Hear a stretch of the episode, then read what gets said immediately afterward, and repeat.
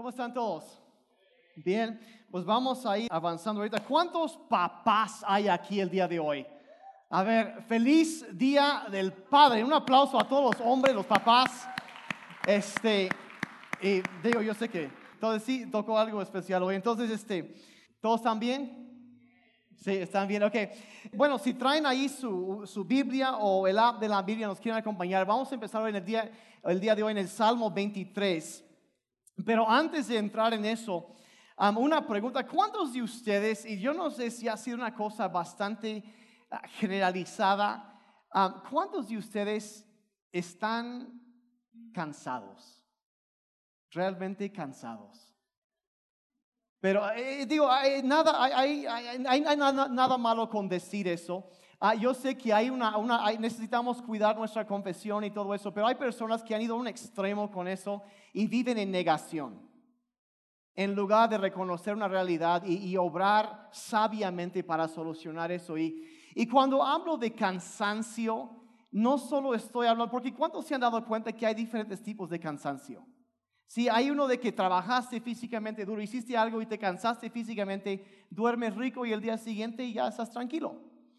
Pero hay otro tipo de cansancio que te duermes y te levantas y te sientes igual de cansado. Y es, es como un, cansancio que ah, la verdad se mete en el, casi lo sientes en los huesos. Y no, y estás como que, ay, quisiera encontrar descanso, como que no logro reponerme, como que hay, y es, es, es, es, como un cansancio, pero ya del alma, pues de una cosa que se metió muy adentro y, duermes y duermes y duermes, pero no se quita. ¿Alguien ha experimentado eso alguna vez? Y yo, yo honestamente, y hablo de eso muchas veces cuando yo, yo me paro a predicar de cosas aquí, yo predico lo que yo necesito escuchar, ¿me explico? y, hay, cosas donde igual yo últimamente yo he, sentido un cansancio, así un cansancio muy profundo. Y a veces ves, ves eso y te quedas preguntando de, de, de, algunas, uh, alguna vez te has preguntado, bueno, pues sí, veo promesas en la Biblia, pero como que no veo cómo, no veo que se, no veo que, que se haga realidad en mi vida. Sí, o yo soy el único aquí que a veces batallo con esas cosas y estás como que, bueno, ¿cómo? Y, y este, este, y la verdad, el, el, Salmo 23 es un, es un pasaje de la vida que la verdad trata, trata de esta cuestión del descanso. Como y probablemente, si no, probablemente es el segundo pasaje más conocido en toda la Biblia y probablemente es el pasaje más memorizado de toda la Biblia. Yo creo que muchos de ustedes podrían probablemente recitar de memoria este verso. Y eso está, este, este pasaje está bien, pero quiero leerlo y luego sacar algunos principios referentes a tener descanso en nuestra vida. Y entonces va bien así, es, Salmo 23, verso 1 al 6. El Señor es mi pastor, nada me faltará. En lugares de delicados pastos me hará descansar, y junto a aguas de reposo me pastoreará.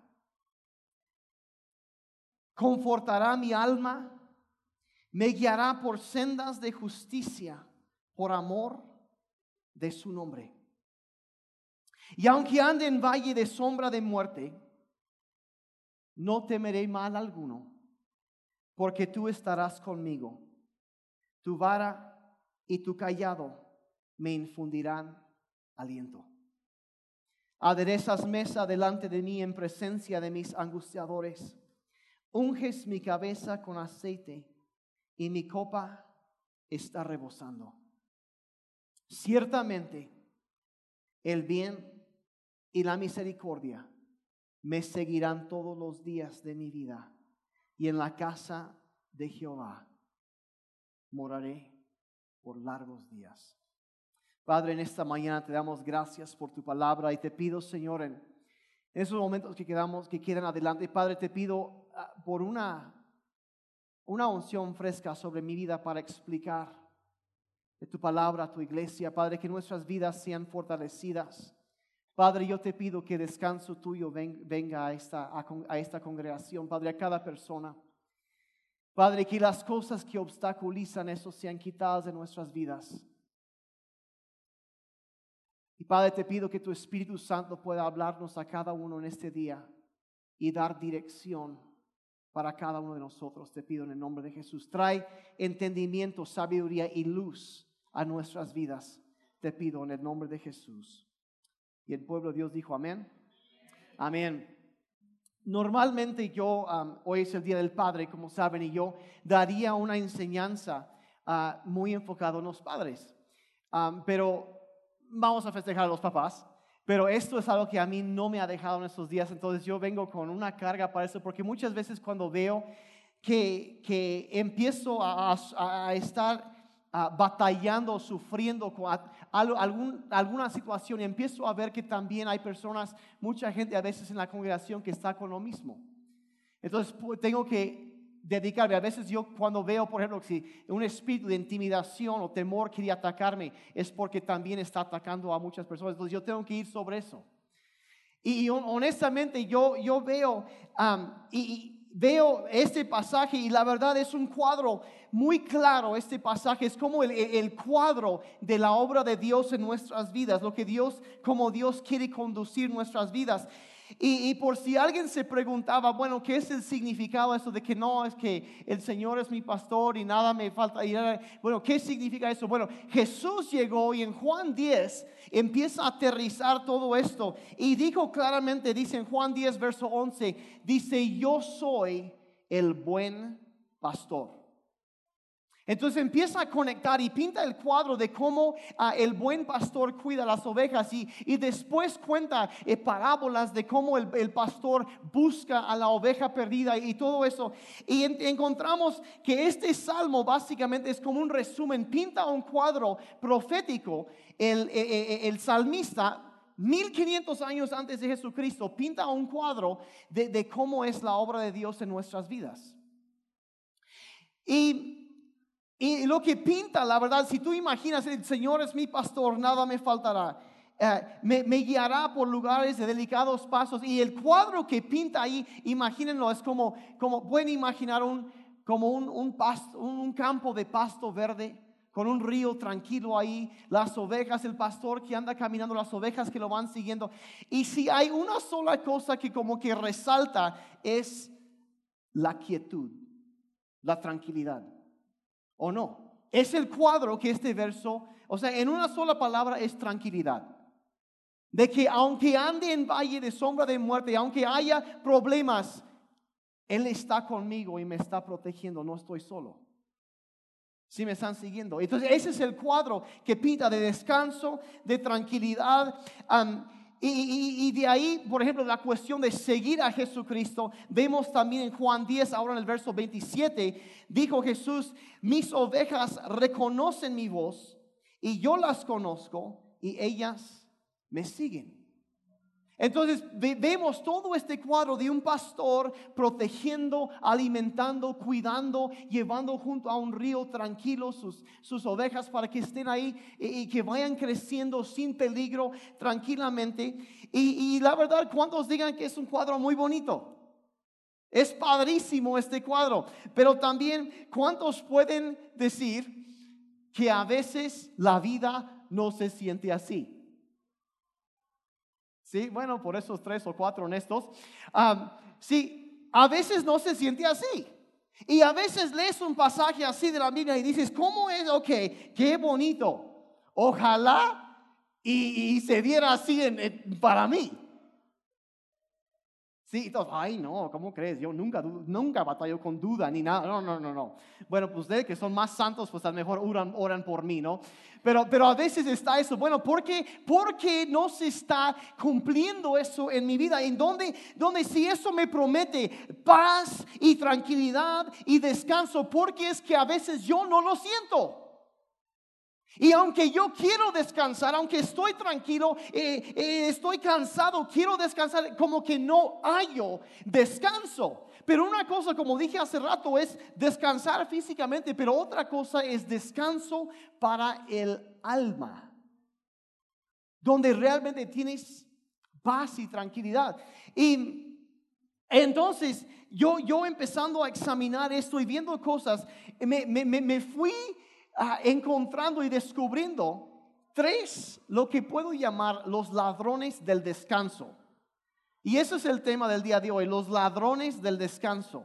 Cosas que si entran a nuestra vida nos roban y quitan esa tranquilidad y no, y no nos permiten descansar realmente bien y empezamos a cansarnos más. Son cosas que nos cargan y nos van pesando y no vamos avanzando y vamos batallando con todo esto, pero, pero básicamente son tres y al mejor y son más. Y a lo mejor y eso no es aplicable a todos, pero son cosas que yo he visto y que, que, queremos andar cuidando en nuestras vidas. Entonces, si traes el app de la Biblia o estás anotando ahorita, el ladrón número uno que también encontramos aquí reflejado es esto, la falta de contentamiento.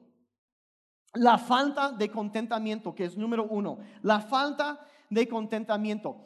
En el verso 1 encontramos donde el salmista dice, el Señor es mi pastor y luego dice, nada me, nada me faltará. Ahora, a veces nosotros pensamos eh, que, bueno, eh, como pensamos y solo lo vemos desde un lado, desde, y, pero hay que entender que eso es una actitud que él está tomando. Hemos hablado de que tú puedes escoger tu actitud, ¿no? Y, es, él está diciendo, bueno, el Señor es mi pastor. Y en consecuencia de eso dice, nada me va a faltar. Ahora, de un lado, eso habla de la provisión de Dios. ¿Y cuántos saben que Dios sí provee para sus hijos? Lo hemos visto, lo hemos sentido. Pero al otro lado de esto es también el enfoque de que Él toma la decisión de decir, nada me va a faltar. ¿Y qué nos habla eso? Decir que yo puedo ver mi vida y sí, Dios va a suplir, pero también encontramos en el salmista una actitud de contentamiento.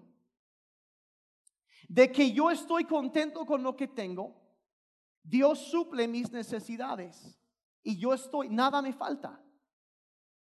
Nada me falta diciendo que en la situación donde Él está, nada me falta, yo tengo. Porque de, un lado Dios promete proveer por nuestras, ah, nuestras necesidades, pero nosotros a veces tenemos que entender, y aquí es donde entra el ladrón del descanso, la cosa que trae carga y una falta de descanso en nuestra vida, es cuando nosotros no tomamos esta actitud donde el Señor es mi pastor, nada me faltará. En otras palabras, me puedo endrogar hasta el copete en la venta nocturna, me endrogo hasta las orejas y después estoy reclamándole a Dios, Señor, tú dijiste que ibas a proveer.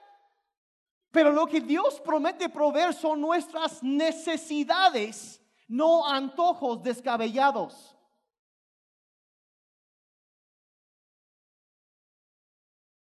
¿Aló?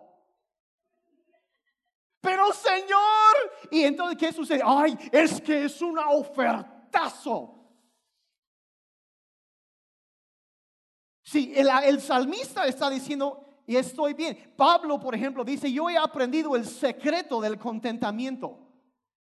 Es un secreto porque muy, muy poca gente lo entiende y lo conoce.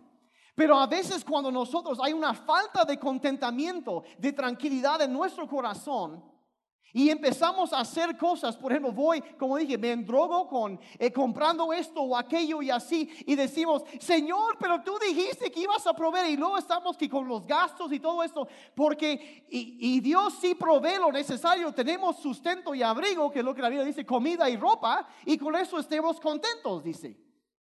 Pero si no hay una actitud de contentamiento, de tranquilidad en nuestra vida, nosotros vamos a causar problemas para nosotros mismos y no va, porque no hay, eh, no está eso de que nada me faltará. Yo voy a estar bien.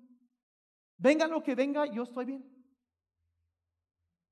Entonces, una falta de contentamiento. Y, seamos, seamos honestos, a veces no hay suficiencia en nuestras vidas, en nuestras familias, porque en lugar de estar contentos con lo que ya tenemos y agradecidos con Dios por lo que ya tenemos, ah, nos endeudamos, nos, eh, nos endrogamos tratando de conseguir más cosas.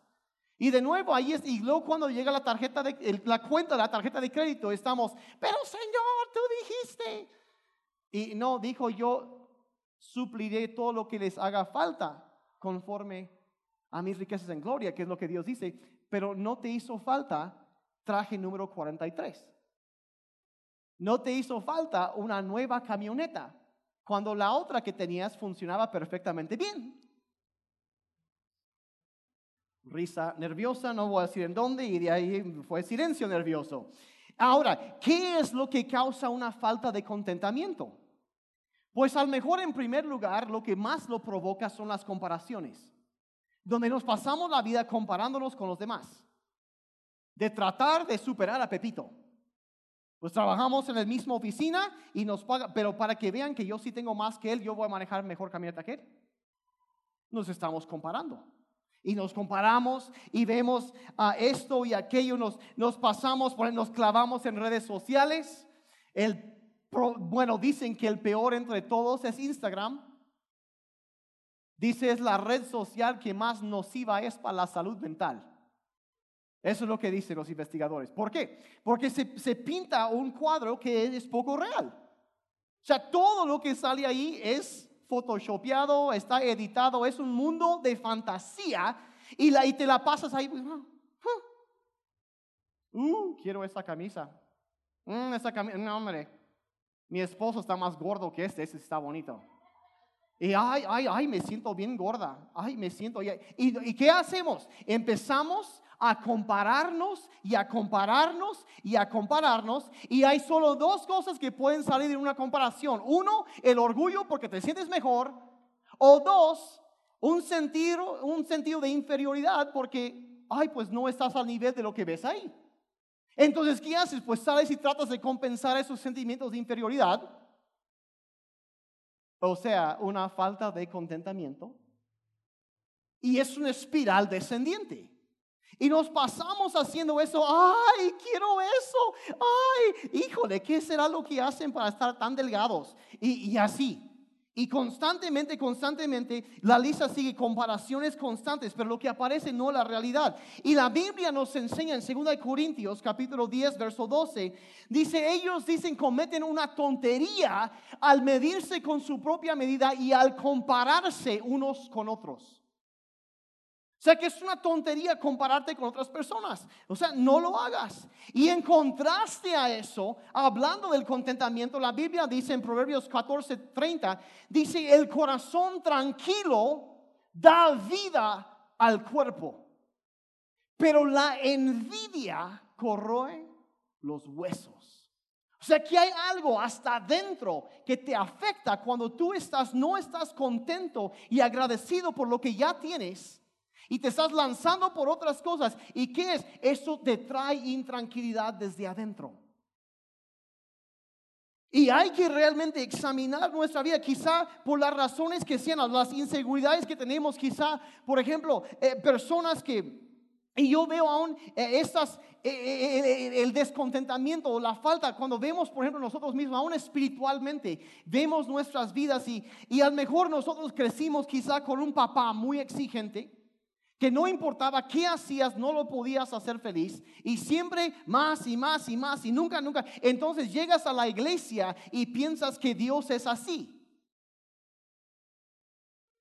Y pensamos que, que necesitamos caerle bien a Dios y tenemos que hacer algo, estar haciendo algo para ganarnos su favor, su aprobación y su amor.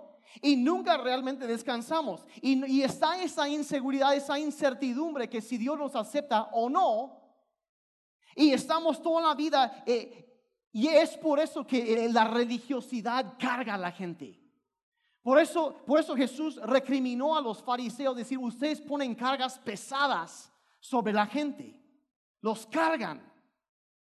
En lugar de aligerar la carga de la gente, hay cosas que, que, se practican a veces en las iglesias que cargan más a la gente. Y, tenemos una idea distorsionada de la paternidad de Dios. Y como nunca había descanso en nuestras casas, pues no esperamos encontrar descanso en la casa de Dios tampoco. Hay, tantas cosas, simplemente es, estamos atrapados en un círculo vicioso de tratar siempre de hacer sin descansar en simple ser. Ser versus hacer. ¿Sí me están siguiendo? De simplemente ser hijos, de, descansar en eso. Entonces, el primer ladrón, y voy corriendo, es la falta de contentamiento, de no descansar en la seguridad de que Dios nos ama, nos acepta, o también estarnos comparando con otros y dejar que eso afecte nuestra vida. Es un ladrón del descanso. El segundo ladrón es esto, número dos, el ruido. Digan conmigo el ruido. Ahora, no me refiero específicamente aquí a que estén haciendo arrancones fuera de tu casa todos los viernes a las 12.30 de la madrugada en punto, como sucede en mi casa. Que el Señor los tenga a fuego lento. Todos los, todos los, miércoles generalmente y los viernes, a 12 o 12.30, y llevan años así. Ahora, sí, a, a mejor eso es como que muy obvio, pero cuando yo digo ruido, no solo me estoy refiriendo al ruido físico, el ruido exterior. Encontramos en el verso 3 ahí que él, él habla, en el verso 3 el salmista dice que confortará dice, mi alma. O sea que está hablando el salmista diciendo que hay, hay algo dentro de mí, en mi alma, donde hay agitación, hay intranquilidad, hay mucho ruido dentro de mí, hay, hay algo que adentro que no me deja descansar. No me deja descansar. Y cuando hablo de ruido, más allá del ruido externo, porque te puedes tapar la cabeza con una almohada y generalmente lo de los, los arrancones se soluciona. ¿sí? Después de como una hora y media ya, ya, ya estuvo. Pero el ruido, me refiero al ruido interior, el ruido interior, agitación dentro de nosotros, ruido, cosas que estamos simplemente eh, y no encontramos descanso, tanta agitación, tanto sucediendo. Dicen hoy en día eh, que, que la gente, una persona normal hoy en día está expuesto o recibe más de 35 mil datos de información a diario. 35 mil diferentes cápsulas de información. Y yo sé que a lo mejor yo estoy agregando a eso ahorita. Pero entre lo que vemos en Facebook y en Twitter y en, las noticias y en el periódico y en los espectaculares y, y en los camiones y todo, por todas partes dicen que mínimo 35 mil diferentes mensajes recibe uno a diario. 35 mil. Y la cantidad de información que asimilamos hoy en día, dicen que hace 100 años o 150 años, que hoy en día una sola edición del Wall Street Journal, el, periódico de Nueva York, contiene más información en una edición dominical que lo que hace 150 años una persona veía en toda su vida. Estamos sobrecargados de información de, mensaje, de conocimiento. Constantemente hay tantas cosas que la tele estamos sobrecargados y no estoy diciendo que esas cosas estén mal, pero que sí están diciendo que de vez en cuando nosotros tenemos que alejarnos del ruido, eliminar un poco del ruido para poder estar en quietud. Estar en quietud. Ahora, porque dice el salmista, darás descanso a mi alma. Descanso a mí, o sea, la agitación la vas a quitar. Pero vean lo que Dios dice en Salmo 46, verso 10. Dice, quédense quietos y sepan que yo soy Dios. Quédense quietos y sepan que yo soy Dios. Voy a hacer algo muy práctico ahorita. ¿Cuándo fue la última vez que simplemente apagaste todos los aparatos electrónicos para unos momentos de quietud, de descanso? Vi que como cuatro o cinco personas empezaron con un tic nervioso cuando dije eso. ¿Cómo crees? Nada más pensar en eso ya están. Simplemente a lo que voy aquí es eliminar el ruido. Si quieres conocer a Dios, si quieres la paz de Dios, la tranquilidad, dice, quédense quietos. Eliminar el ruido. Las cosas que nos bombardean y simplemente estar en tranquilidad. Y miren, el celular, el tablet, la televisión, todo esto, con el simple fin de disfrutar de unos momentos de quietud. Miren, yo he conocido a personas y está siendo más y más común hoy en día, personas que no pueden tolerar el silencio. No pueden. Tienen en todo momento, tiene que haber algo de ruido sucediendo, algo. Si es algo de música o un programa o esto o aquello, pero no pueden estar sin ruido. No pueden. Se alteran. Algunos se alteran nada más pensando en eso. De cómo, ¿y qué va a pasar? Y es que estamos sobreestimulados, hay demasiado ruido y es por eso que no podemos estar tranquilos demasiado ruido. Y, sin embargo nos dicen que los, eh, de vez en cuando un momento de soledad, y no estoy diciendo, ¿sabes qué? Enciérrate en tu recámara por un par de semanas. No estoy diciendo eso. El aislamiento en sí, eso no es sano. Pero de vez en cuando el tener un momento de tranquilidad, de descanso, de quietud, descansa nuestro alma. Descansa el alma.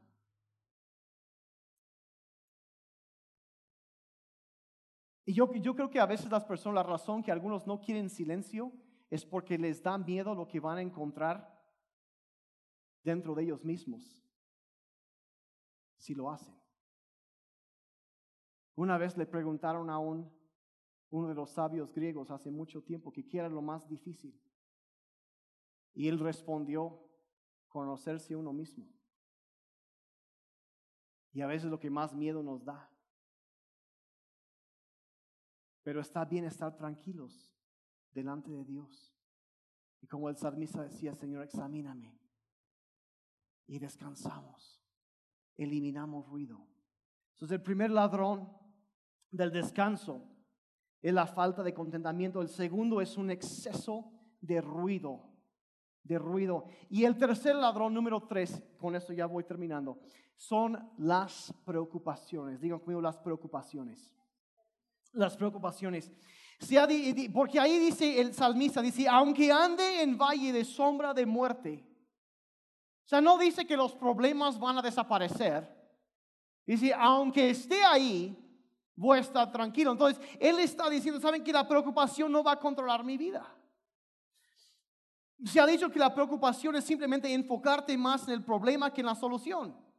Tenerle miedo a lo que no ha pasado y lo que probablemente no va a pasar.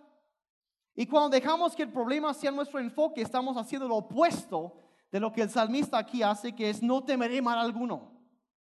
Dice él, porque tú estarás conmigo. Y es que, ay, y si pasa eso, y su idea es que van a hacer que, ay, voy a cuidar y proteger mi vida. Pero vean lo que Jesucristo dijo acerca de las preocupaciones. Mateo 6, 27, dijo, ¿acaso con todas sus preocupaciones pueden añadir un solo momento a su vida? Diciendo Jesús, o sea, ¿realmente crees que por preocuparte vas a vivir más tiempo? La verdad es que no agregamos tiempo a nuestra vida cuando nos preocupamos. Es más, médicamente probablemente acortas tu vida cuando te preocupas. Es contraproducente. ¿Por qué? Porque cuando, eh, cuando nos preocupamos, nuestro cuerpo entra en un, en un estado mismo fisiológico, como si estuviéramos realmente en peligro. O sea, cambia, el, cuerpo cambia y entra en otro estado. Y, y, la verdad es, lo que pasa es que nuestro cerebro conoce la diferencia entre lo real y lo imaginario, pero nuestro sistema nervioso no reconoce la diferencia. Entonces yo puedo estar imaginando un problema y mi cuerpo empieza a alterarse. Y la preocupación pone a nuestros cuerpos en un estado de emergencia. Eh, se eleva la presión arterial cuando saben que puedes botarlo 15, 20 puntos nomás con preocuparte bien por algo. ¿Oh, sí? ¿Sí? ¿Oh, sí? ¿Sí? Sí, alguien hasta casi eh, cayó convicción sobre alguien ahorita ya. Eh, el corazón empieza a latir más fuerte, las manos empiezan a sudar, el estómago empieza a producir más acidez o más ácido porque quiere digerir lo que estamos pasando. Y luego nos preguntamos, ¿por qué será que eso causa gastritis y úlceras? Pues simplemente por la razón de que eh, El cuerpo no conoce la diferencia entre una emergencia real y una emergencia imaginaria. Un hombre una vez dijo lo siguiente, dice, la tristeza mira hacia atrás, la preocupación mira alrededor, pero la fe mira hacia arriba. La fe mira hacia arriba. ¿Y qué fue lo que Jesucristo dijo de todo eso? Mateo, ah, perdón, ah, perdón, Pablo explicó en Filipenses 4, 6 y 7. No se preocupen por nada. En cambio, oren por todo. Díganle a Dios lo que necesitan y denle gracias por lo que Él ha hecho. Y así, verso 7, experimentarán la paz de Dios que supera todo lo que podemos entender. La paz de Dios cuidará su corazón y su mente mientras vivan en Cristo Jesús. O sea, no se preocupen. Dejen de, pónganlo en las manos de Dios y que Él se encargue. Tú tranquilo. Saca a ese ladrón de tu vida. No le des ese gusto al diablo, ¿me explico? Y cuando quitas eso, quitas primero el, el, el, esa falta de contentamiento. Y sabes que nada me falta. Nada me faltará. No me voy a comparar con nadie. Estoy feliz y contento con lo que Dios me ha dado. Eso primero. Después empezamos y, quitamos esta, el ruido, eliminamos el ruido y encontramos tranquilidad y quietud en nuestra vida. Después eliminamos las preocupaciones que nos afectan. Y entonces regresamos ahora sí al Salmo 23 y de acuerdo a versos 5 y 6, hay algo que es enorme que sucede cuando sacamos los ladrones del descanso de nuestra vida. Tenemos contentamiento, tranquilidad, no nos entregamos la preocupación porque el enfoque está en Dios. Y cuando sucede eso, verso 5, aderezas mesa delante de mí en presencia de mis angustiadores. Unges mi cabeza con aceite y mi copa está rebosando. Que hay abundancia, alegría, una fiesta en mi vida. Y cuando habla ahí de que unges mi cabeza con aceite, está hablando la presencia de Dios, lo que viene a refrescarnos. Cuando dice que mi copa está rebosando, no que el vaso esté medio lleno, medio vacío, no, no que está lleno y se está desbordando de la presencia, la alegría de Dios. Eso es lo que dice, empezamos a quitar ese cansancio y poco a poco se va, se, va, se va y deleite, alegría de parte del Señor y termina diciendo, ciertamente el bien y la misericordia me seguirán todos los días de mi vida y en la casa del Señor moraré por largos días. Maravilloso, maravillosa promesa. Quiero contar una historia ya para terminar. Yo, yo leí hace unos días de, un pastor que estaba viajando en Israel, en, su viaje para conocer la tierra prometida, ¿no? Y, está allá. Y dice que estaba viendo y estaban con su, su, guía de turistas y estaban viendo todo ahí. Y dice que había varios pastores que andaban ahí con sus ovejas, ahí en los cerros y estaban observando. Y dice que estaba viendo todo, pero de repente dice, había como un rebaño que le sorprendió muchísimo. Dice, porque yo veía a los demás pastores que caminaban ahí y las, ovejas los iban siguiendo. Dice, pero este era diferente. Este no iba enfrente de las ovejas, iba detrás de ellos, gritándoles, golpeándolos, avancen, diciendo hasta de groserías y avancen, y, empujándolos, arreándolos. Y dice, se quedó este pastor diciendo, bueno, vaya, ¿qué es? Em, ¿qué onda con esto? Y por fin diciendo, lo observaba y lo observaba y era todo diferente, era tan diferente. pero e, estaba avanzando, entonces, entonces dice, se voltea con su guía de turistas y le dice, ¿qué onda con ese pastor? ¿Por qué está así? Y el, su guía de, agárrense porque esto va a ser bueno, ¿eh? Te va a caer revelación cuando, en serio, esto está bueno. Y el guía de turistas se queda viendo el, el, rebaño y el pastor y dice, ay, dice, ¿están listos para esto?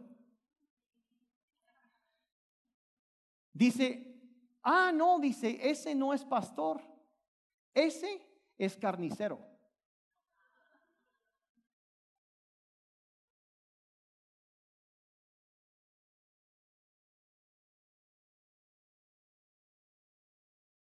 ¿A quién estamos siguiendo? ¿El buen pastor o al carnicero.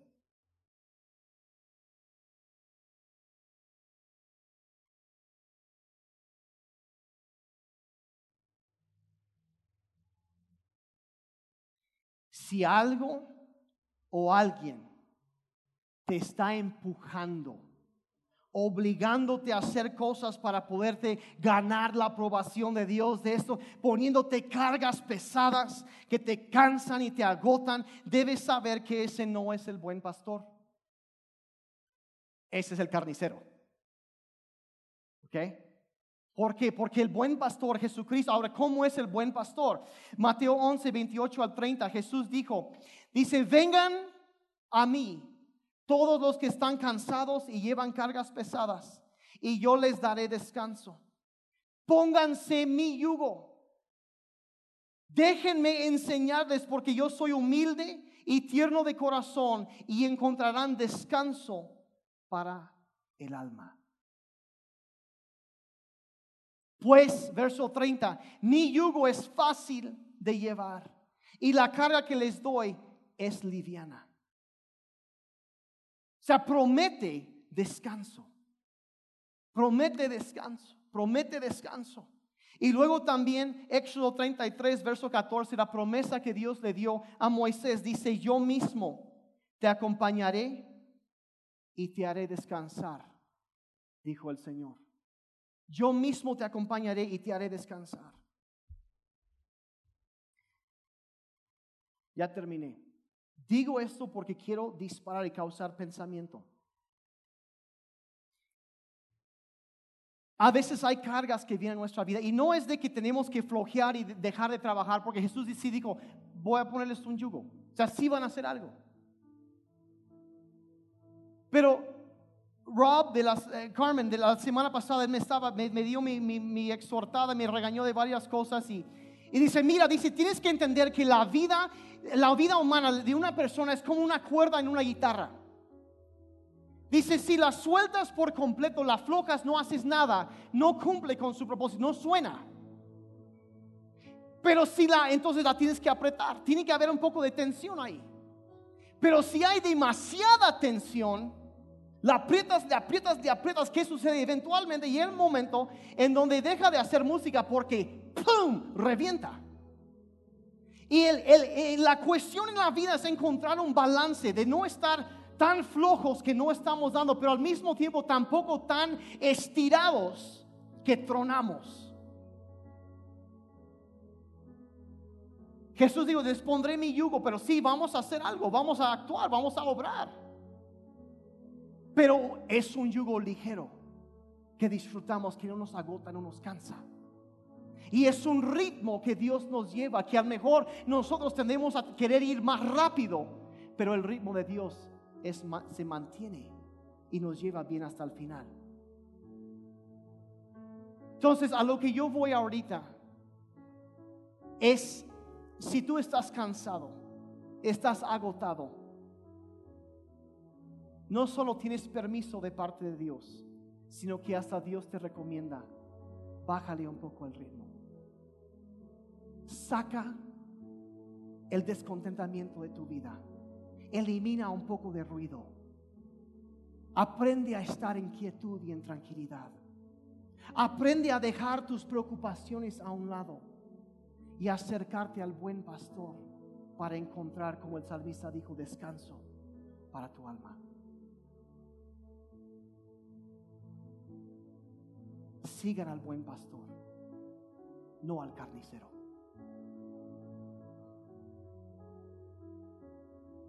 No sé si me estoy explicando. Padre, en esta mañana te damos gracias. Padre, que tu anhelo para nuestras vidas es que disfrutemos de la vida que nos has dado. Y Padre, si ha habido una falta de contentamiento en nuestras vidas, te pedimos que nos perdones. Señor, si ha habido, si hemos, nos hemos inundado con tanto ruido y es tan normal en la cultura hoy en día, ayúdanos a eliminar ese ruido y poder descansar. Y Padre, también ponemos en ti nuestras cargas. Padre, si tú no edificas la casa, en vano trabajan los edificadores. Descansamos en ti, Señor. Y Padre, te pido por tanto por mi vida como la vida de cada persona que está aquí o que está escuchando esta grabación, Señor, que podamos sacar esos ladrones de nuestras vidas. Y Señor, empezar a disfrutar lo mismo como el salmista decía, que tú, Señor, restaurarás nuestra alma, que aderezas una mesa delante de nosotros. Te damos gracias por eso. Te damos gracias por eso. Quizá tú estás aquí por primera vez y Jesús habló también de una persona que lo comparaba con una oveja perdida que se había alejado y no conocía el buen pastor. Quizá tú estás buscando tranquilidad, descanso en tu vida ahorita y lo que tú necesitas es regresar al buen pastor. No vas a decirle ahí en tu lugar, Señor, perdóname porque si me he alejado de ti. Yo necesito de tu perdón. Yo necesito esa tranquilidad en mi vida. Y Padre, yo pido, Señor, por cada persona que busca esa tranquilidad, en este momento, Señor, trae descanso a sus vidas. Te lo pido en el nombre de Jesús. El pueblo de Dios dijo amén. Amén. ¿Todos bien? Ok, ok, vamos.